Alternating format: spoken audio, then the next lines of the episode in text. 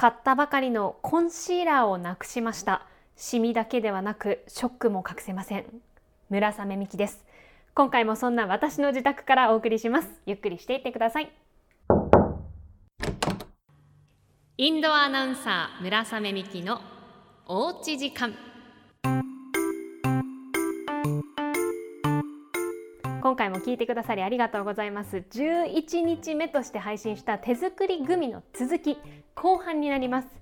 容器に入れて冷蔵庫で2時間冷やしました。製氷機ととシリコンのカップがあったので2種類で冷やしてみました。しっかり固まってますけどやっぱり製氷機をどうやって取り出したらいいんだろう。取り出せるかな？今縁を箸で沿うようにあ取れそうですねこれ。でね、えー、今回のその ASMR グミ音がまあカリカリだったりシャリシャリだったりそういうグミを作るっていうのが目的なんですけどあ無事に製氷機からも取れました。可愛い形です。これどうやってその ASMR グミにするかというとこのまま食べたらもう普通のグミですからね、えー、これにべっこう飴を溶かしたものを絡めたいと思っています。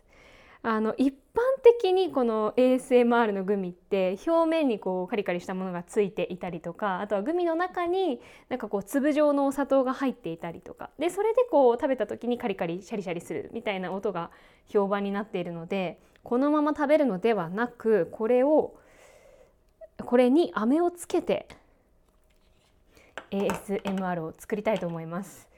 であの私前回ねお話しするのを忘れてたんですけれども節電についてこれをね話したいと思ってたんですけれどもすっかり忘れました。すみません。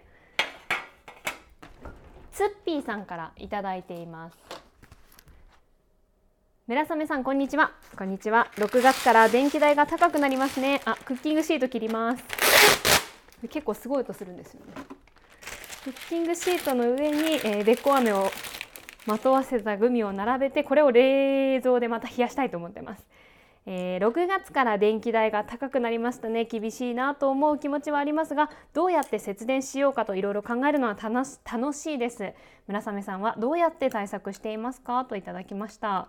でツッピーさんが節約節電しているものは、えー、寝る前の明かり薄暗くしているんですがその明かりを起床した後もしばらく薄暗い明かりをつけたままにしていたことが多かったので少し前から極力消すようにしていますと、えー、ちょっと事件です。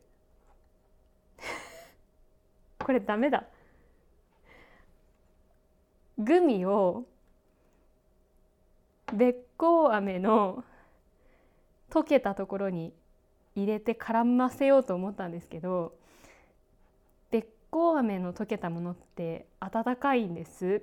じゃないと溶けないのでそこにグミを入れたら 溶けてなくなりました。どうしよう。えー、じゃあとグミを並べてツピーさんごめんなさい。この後お話しますね。まずグミを並べて普通に買ってきた方が効率いいですね、えー、グミを並べてこの上からべっこう飴をかけるという作戦に出ます。あでも溶けちゃう？溶ける前に冷蔵庫に入れればいいんだ。節電について。私も無駄な電気はね絶対に使わないようにしていて特にあの炊飯器の保温機能。あれはね使わないようにしてます。もう基本的にもう炊き上がったらすぐに電源は切っちゃいます。ちょっとすごい。これ音だけでよかった。映像決して見せられません。すごい創作メニューになってる。で炊飯器は私は炊き上がる残り時間って表示されるじゃないですか。2分前ぐらいから気にしていてで、えー、1分前ぐらいからは近くでスタンバイしています。で私が使っている炊飯器はお米が炊き上がるとキラキラ星が流れるんですね。で自然と保温モードに切り替わるんですけどもうねそれが流れた瞬間キラキぐらいでもうねピッて あの電源止めちゃいます。で保温モードにならないようにしてなるべくそこで電気を使わないようにしています。あのちょっと節電についてもっとしっかり話したいんですけど今格闘しておりまして結局あのグミに絡まらないというとりあえず上には乗せてるんですけどどんどん乗せた瞬間からグミが溶けていくので大変な状況になってます。でももうやりきるしかないからあでもシリコンカップがあるから今製氷機から抜いたものに、えー、飴を絡めるという作業をしております。すごいですね。これを説明するっていう。これはでももう完全に失敗したのでシリコンカップに入れたものをシリコンカップの中で固まっているグミがあるのでここにカップの中に飴を流し込んでこれで固めれば飴がついたグミになる。これに絡めます、えー、節電の方法なので私は保温機能を一切使えませんあとはあのー経済産業局北海道経済産業局が出している冊子があるんですけど実践おうちで省エネっていうもので結構いろんな実際にお家でできる省エネの方法が書いてあってもうこれ愛読書にしてるんですけどその中に書いてある情報をいくつかご紹介しますね。炊飯器の情報は使わない時はプラグを抜くって書いてあります。でこれで年間で電気代がおよそ1704円節約になるということなんです。1日に7時間保温してプラグをコンセントに差し込んだままの場合と保温せずにコンセントから抜いた場合の比較だそうです。で保温時間をやっぱり短くすることが省エネにつながるっていうことで目安としては4時間までって書いてあります。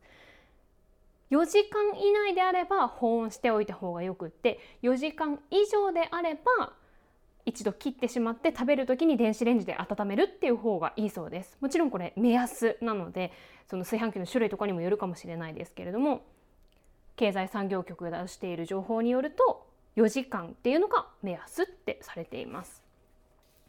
えー、飴をまとわせるという作業が終わりましたのでこれは冷やします一度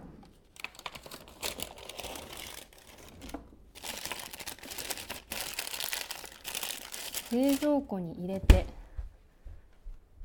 シリコンのカップも一緒に入れて冷やしますでこれで固まった時に飴になっていればきっといい音がするグミになるんじゃないでしょうか。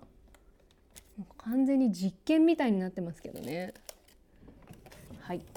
ちょっと待っててもらって。その間に他にも節電について、えー、下は60上は90低血圧腸内会員のスマイルさんからいただきました。低血圧仲間がいらっしゃって嬉しいです。節電について冷蔵室の温度を高めに設定しています。24時間稼働している冷蔵庫は家電の中でも電気使用量が一番高いと言われているので効率的かと思っていますということです。私の愛読書北海道経済産業局の情報によりますとこの冷蔵庫についても書かれていて、えー、詰め込みすぎないっていうのが大事だそうです。冷蔵庫に物をいっぱい詰め込んだ場合とその中身を半分にした場合との比較で年間で電気代っていうのがおよそ1632円節約できるってされています。これ冷蔵の場合です。あとはそのスマイルさんのように温度を調節するっていうのも季節に合わせて温度調節をすると年間で電気代がおよそ2304円の節約になるそうです。これ周囲の温度が22度で設定温度を強から中にした場合なんだそうです。毎日使う家電を上手に使うっていうのも節電のポイントですよね。他にももし皆さんが実践している節電があれば教えてください。雨アットマーク stv.jp で回覧板は回せます、えー、続いてですね。あそうだ。あの以前おすすめのコーヒー豆についてお話をしたところいろいろな回覧板をいただきましてありがとうございます。ということで今回はコーヒー豆の情報をお伝えします。どうぞコーヒー情報センターからです。はい、お伝えします。ヨーソローさんからです。おすすめのコーヒー豆は手焼きコーヒー片野の扇橋2丁目ブレンドです。東京にあるお店ですが、オンラインショップで取り寄せることができます。個人でやっている小さなお店なので大量焙煎ができず売り切れの時もありますが丁寧に焙煎された香りと味の豊かなコーヒーを楽しめます。よかったら取り寄せてみてください。未来戦隊フォーエバーさんからです。初めて回覧板を回しました。ありがとうございます。先日の配信でコーヒー豆情報を聞きたいということでしたのでお話しします。私もコーヒー豆が大好きで今はアイスコーヒーを入れています。深入りでパンチがあるのがお好きな村雨さんには森彦の豆がよろしいかと思います。その他はコスパ的にはカルディやジュピターでしょうか。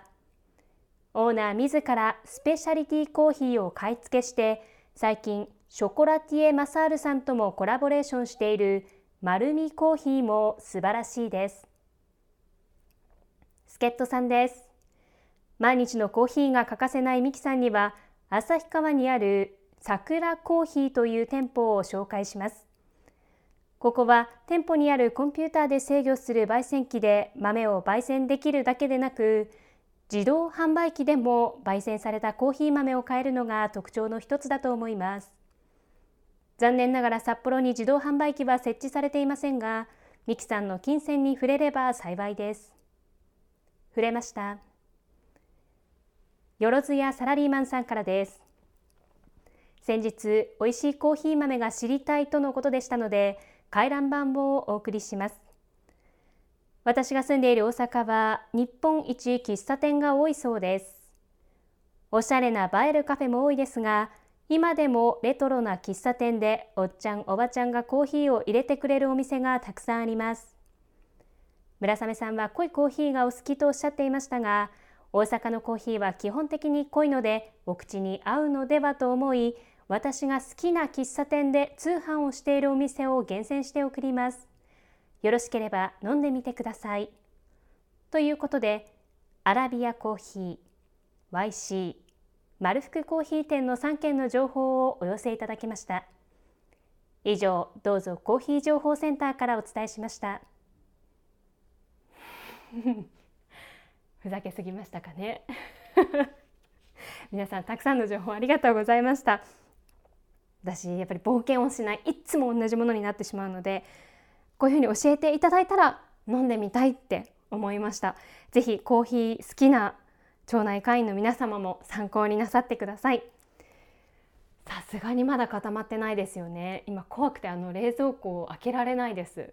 どうしよう。ちょっと一旦一旦ねこの状況を整えます。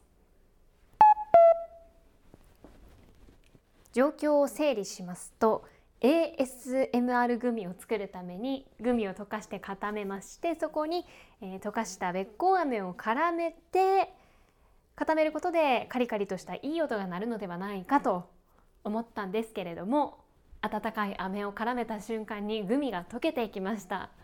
えー、ちょっと考えれば分かることが起きましてなんとか無理やりグミをグミに飴をまとわせてちょっと時間を置きました。冷蔵庫で固めて見た目はすごいことになってます。食べてみましょうか。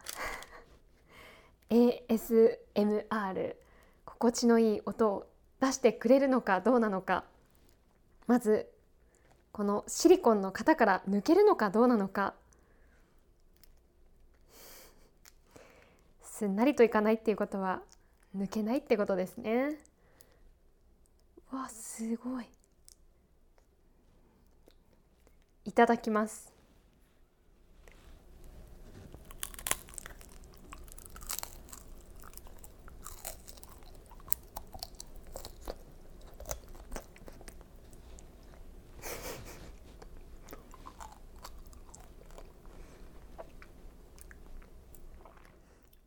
音はどうでしょうか？えー、正直に言います。失敗です。もう今口にすっごいべっこう飴がくっついてる。あと一瞬でしたね。聞こえましたか？パリっていうちっちゃい音がしました。え結論です。グミに温かいものを絡めると溶ける。ASMR グミは買うべきです。私は一生作りません。すみませんこんな回になってしまって。それでも、えー、最後までお付き合いいただきありがとうございました。次回はもうちょっと、えー、皆さんにきちんと楽しく聞いていただけるものを作りたいと思います。お付き合いいただきありがとうございました。お邪魔しました。